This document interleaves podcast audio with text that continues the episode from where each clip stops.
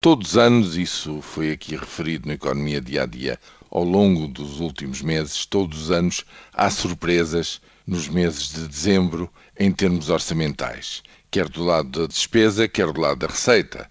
Umas surpresas são boas, outras menos boas. Bom, este ano de 2013 trouxe-nos em dezembro uma grande surpresa do lado da receita. Efetivamente, a campanha de recuperação de dívidas fiscais e contributivas à segurança social teve um êxito invulgar.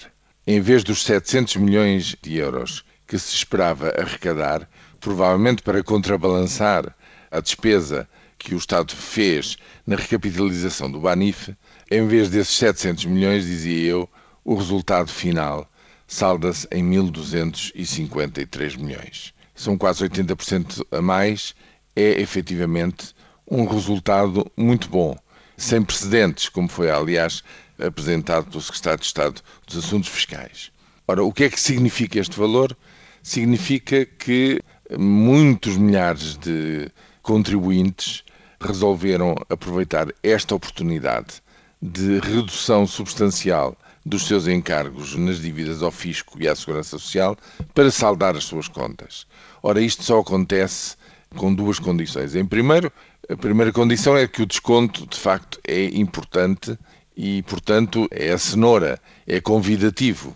Mas também do lado do cacete há, julgo eu, hoje em dia, a percepção de que a administração fiscal se tornou muito mais incisiva, muito mais efetiva e de que hoje a fuga ao fisco é muito menos duradoura e tem consequências muito mais rapidamente do que em qualquer época anterior, fruto, evidentemente, de um processo que tem vindo a melhorar de ano para ano e que vem reduzindo drasticamente a dívida dos cidadãos ao fisco e à segurança social.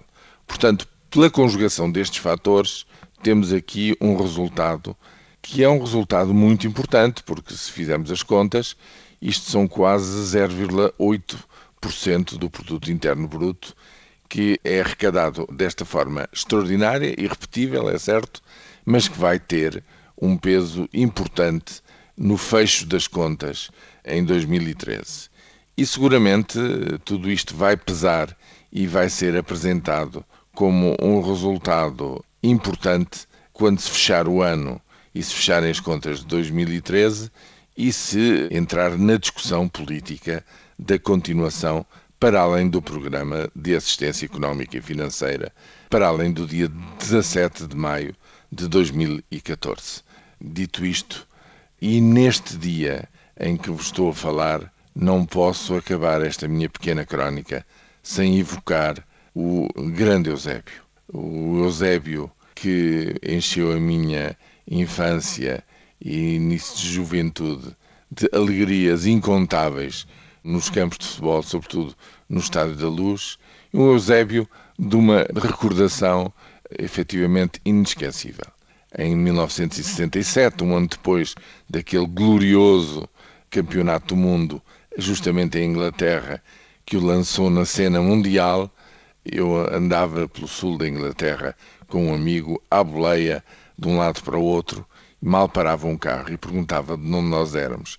Nós respondíamos que era de Portugal, abria-se um sorriso e as pessoas diziam: Ah, Portugal, Eusébio, hop in, saltem cá para dentro. Portanto, graças ao Eusébio, efetivamente, eu tive umas primeiras férias e uma primeira visita à Inglaterra em 1967 absolutamente inesquecível. E o Eusébio, escusado será dizer que não morre, estará eternamente na nossa memória. Que sinais marcaram o andamento do dia? Porque é que Barroselas está no mapa? É o metal, senhores. É o metal. Que decidiram os ministros que não mandam? O país é que tem constitucional? Sim, o governo, toda a gente tem constitucional. Vem aí um aumento de impostos? Com certeza, acho que vem. É a única coisa que é constitucional. É, sim, certo. Aumentar impostos é inequivocamente constitucional. Mas também é a única coisa que o governo sabe fazer. Hum? Que novas experiências saíram do tubo de ensaio? Desta vez foram 13-0.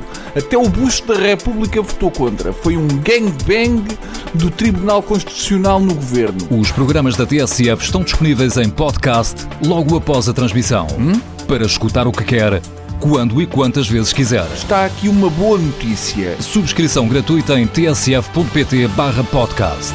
Tudo o que se passa, passa na TSF.